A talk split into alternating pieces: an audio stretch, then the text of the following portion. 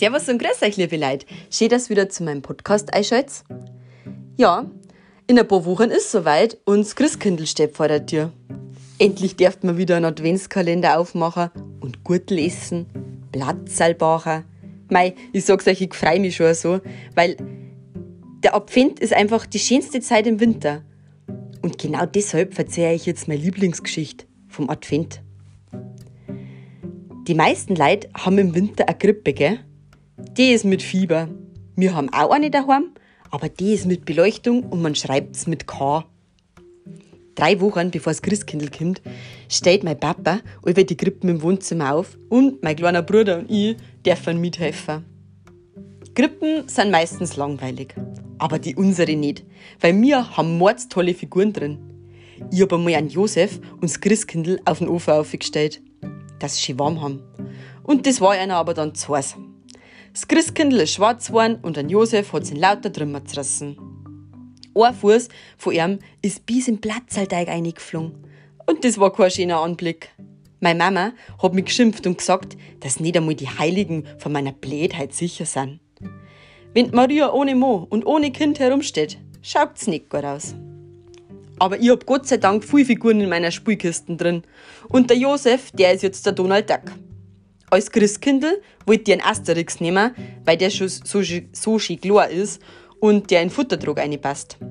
Aber die Mama hat gesagt, man kann doch als Christkindl kein Asterix hernehmen. Das ist ja nur das verbrennte Christkindl besser. Es ist zwar schwarz, aber immerhin ein Christkindl. Hinterm Christkindl stehen zwei Ochsen, ein Esel und ein Nilpferd und ein Brontosaurier. Das Nilpferd und den Saurier habe ich hingestellt, weil der Ochs und der Esel waren mir zu langweilig. Links neben dem Stuhl kommen gerade die heiligen drei Könige daher. Ein König ist am Papa im letzten Abfind beim Putzen runtergefallen und der war total hin. Jetzt haben wir nur mehr zwei heilige Könige und einen heiligen Batman als Ersatz. Normal haben die heiligen drei Könige einen Haufen Zeug fürs Christkindl dabei, nämlich Gold, Weihrauch und ähm, Püree oder so ähnlich. Von den unseren hat einer anstatt Gold ein Kaugummipapier dabei, das glänzt auch schön, und der andere hat ein Marlboro in der Hand, weil wir keinen Weihrauch mehr daheim haben. Aber die Marlboro, die raucht auch schön, wenn man es anzündet. Der heilige Batman hat eine Pistole dabei.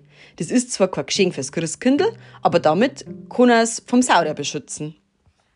Hinter den drei Heiligen sind ein paar rothäutige Indianer und ein kasiger Engel. Den Engel ist ein Fußabbrucher, darum haben wir ihn auf ein Motorradlauf gesetzt, dass er sie leichter tut. Mit dem Motorrad kann er dann fahren, wenn er gerade nicht fliegen kann. Rechts neben dem Stuhl haben wir ein Rotkäppchen hingestellt. Sie hat eine Pizza und drei Weißbier für die Oma dabei. Ein Wolf haben wir nicht, darum lud hinterm Baum ein Bummel als Ersatzwolfführer.